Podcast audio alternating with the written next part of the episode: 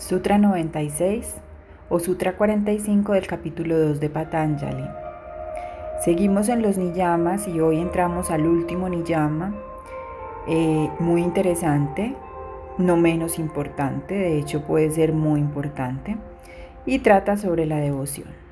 Nos dice, debido a la entrega de uno al Señor, se logra la absorción cognitiva. Aquí Patanjali se extiende sobre la quinta observancia o niyama, que es la entrega o la devoción al Señor. Aunque sea la única de las observancias que está relacionada específicamente con la absorción cognitiva, es decir, con el samadhi, no hay nada que indique que las otras cuatro niyamas, que son pureza, contentamiento, práctica constante y autoestudio, sean menos importantes o que la devoción al Señor sea una alternativa a ellas. Al igual que en la receta de un pastel, estos cinco niyamas van juntos y su combinación es sinérgica. La entrega al Señor fue anteriormente descrita en el primer capítulo, verso 23, como un medio para el samadhi. Y en este capítulo 2, en el primer sutra, Patanjali define las tres prácticas principales de su Kriya Yoga como entrega al Señor, autoestudio y práctica constante, aparte de la práctica del desapego. Aunque la entrega al Señor implica un estado de dualidad entre el devoto y el amado, el logro de la absorción cognitiva implica ir más allá de la dualidad, hasta la no dualidad o unidad. Al igual que Patanjali, Tirimular expresa este ir más allá de la separación hasta la unidad por medio de la devoción y nos dice, Él es lo nuestro, Él es el primordial, Él enseñó las cuatro Vedas, Él es la luz que brilla dentro del oro más puro. Ellos lo adoraron con amor, se acercaron a Él carentes de todo deseo. Todos escalaron la altura del árbol místico, su respiración se detuvo en el samadhi ellos con él se volvieron uno. Y en el verso 136 dice, los fieros rayos del sol golpeando sobre el agua, la sal disuelta emerge en formas de cristal. Esta sal disuelta en el agua se vuelve líquido también.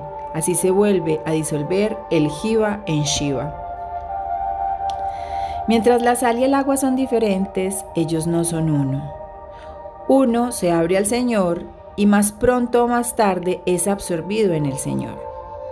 Uno medita en el Señor y en sus cualidades. No debemos ser impacientes. El Señor mismo está haciendo todo en el tiempo que Él escoge. Cuando aceptamos con gratitud que Él está haciendo todo y que no tenemos nada que hacer, ni siquiera anhelar, entonces viene. Esto es simple y espontáneo, y todo lo que tenemos que hacer es entregarnos al Señor con todo nuestro corazón nuestro cuerpo y nuestra mente. La práctica de hoy nos invita a pensar siempre en el Señor, en cualquier forma en la que te sientas atraído, en cualquier nombre que identifiques como Señor. A ver, está claro, eh, y dentro de mi filosofía y dentro de lo que practico, pues de hecho yo soy coach espiritual, que yo creo que existe algo más grande que, que yo y que todos nosotros, una fuerza, una energía, un motor, una luz, un éter, eh, un ser que nos aglutina a todos y que es el principio de todo y que es el que nos creó. Esa es una creencia que yo tengo y aquí Patanjali también la manifiesta cuando habla del Señor. Entonces, para aquellos que no creen en, eso, pues esto no, no, resuena, no aplica, no, no, trasciende.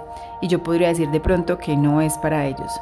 Pero para las personas que sí creen en eso, en ese ser grande, superior, independientemente de cómo le llamen, de cómo lo sientan, de cómo lo vean, puede ser, es súper válido que sea energía, que sea luz, que sea universo, que sea Dios, que sea La, que sea Shiva, que sea eh, como le quieras nombrar, como lo quieras llamar.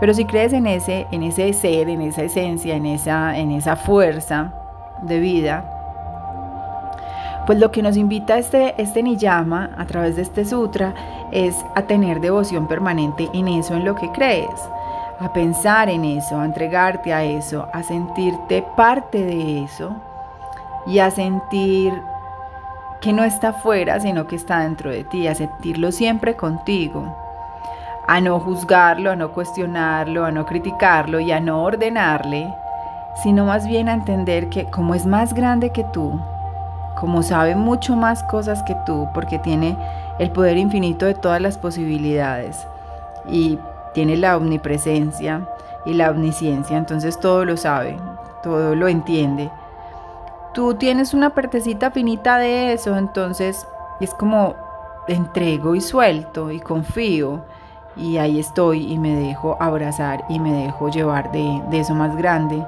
que sabe lo que me corresponde, que permite que yo viva las experiencias que deba vivir para mi proceso de aprendizaje, evolución y trascendencia. Y entonces me entrego con esa palabra tan linda de hágase tu voluntad.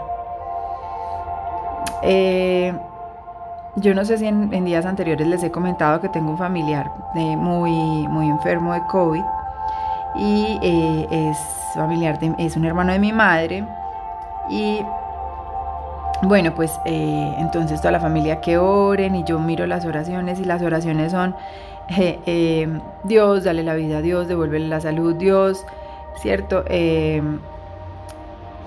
Y, no, no, los critico ni los cuestiono la forma en la que nos han enseñado a orar, pero somos como niños pidiéndole al papá que se haga nuestra voluntad, que, que por favor nos complazca, que es que yo quiero eso. Y pues en medio de todo este estudio, este aprendizaje, esta autoobservación y de, y de esta devoción que he tratado de venir entrenando durante varios años ya, pues comprendo eso de hágase tu voluntad y entonces, independientemente de que yo entienda o no entienda esa voluntad, por mi corto nivel de conciencia o de pensamiento, pues solo quiero sentirte y que estés ahí para apoyarme y respaldarme y para dejarme aceptar esa voluntad, así yo no la comprenda. entonces que sea la voluntad tuya y la voluntad de esa alma para el mejor eh, bienestar de esa misma alma, no para el bienestar de los que están a su alrededor o están sufriendo, cada uno tiene su proceso, sino respetando y aceptando el proceso que esa alma, contigo Dios, han concertado para su evolución, su transformación y su trascendencia. Y así pasa con muchas cosas, con las cosas que queremos materiales, con las cosas que queremos espirituales. Somos como niños berrinchudos diciéndole a Dios que nos dé eso que queremos, cómo lo queremos, cuándo lo queremos, dónde lo queremos. Y no sé hasta dónde eso se haga, se tu voluntad.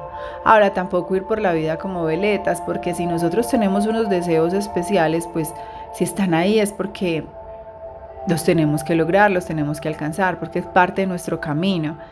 Entonces algo que me enseñaron varios maestros a lo largo de estos tiempos es sí sueña, sí pide, pero pide el qué y con mucha claridad. Ahora, no exijas el cómo ni el cuándo.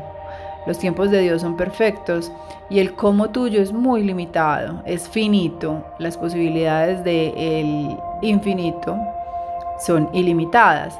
Entonces no pidas el cómodo y yo deseo eh, y cosas materiales. Yo deseo eh, el viaje a China, eh, a tales partes, tantos días, quiero conocer estos lugares, quiero practicar el idioma que aprendí, quiero bla, bla, bla.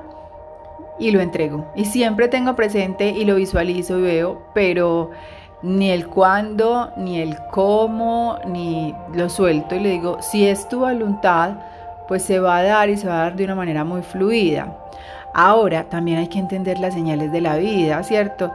Si por ejemplo yo estoy en eso y llega, me llega un, mi, agente de viajes y me dice, mira, los tiquetes a China están súper económicos, hay una súper promoción de no sé cuántas y de no sé qué, yo no me quedo aquí sentada diciendo, no, es que Dios me los va a mandar. No, eso son las señales, o sea, eso te está ayudando y está mostrándote que está haciendo fluido el proceso y que le está habilitando y posibilitando para que tú logres eso que sueñas.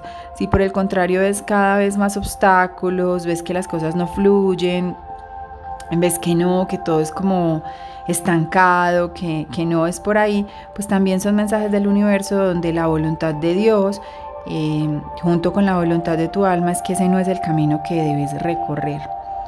Entonces, pues un día dedicado a la devoción al Señor, a entender hágase tu voluntad y, a sentirte acompañado por ese ser maravilloso que siempre está con todos nosotros, abrigándonos, acompañándonos, cuidándonos pero también permitiéndonos ser y vivir lo que corresponde, lo que debemos vivir, experimentar, entender y aprender.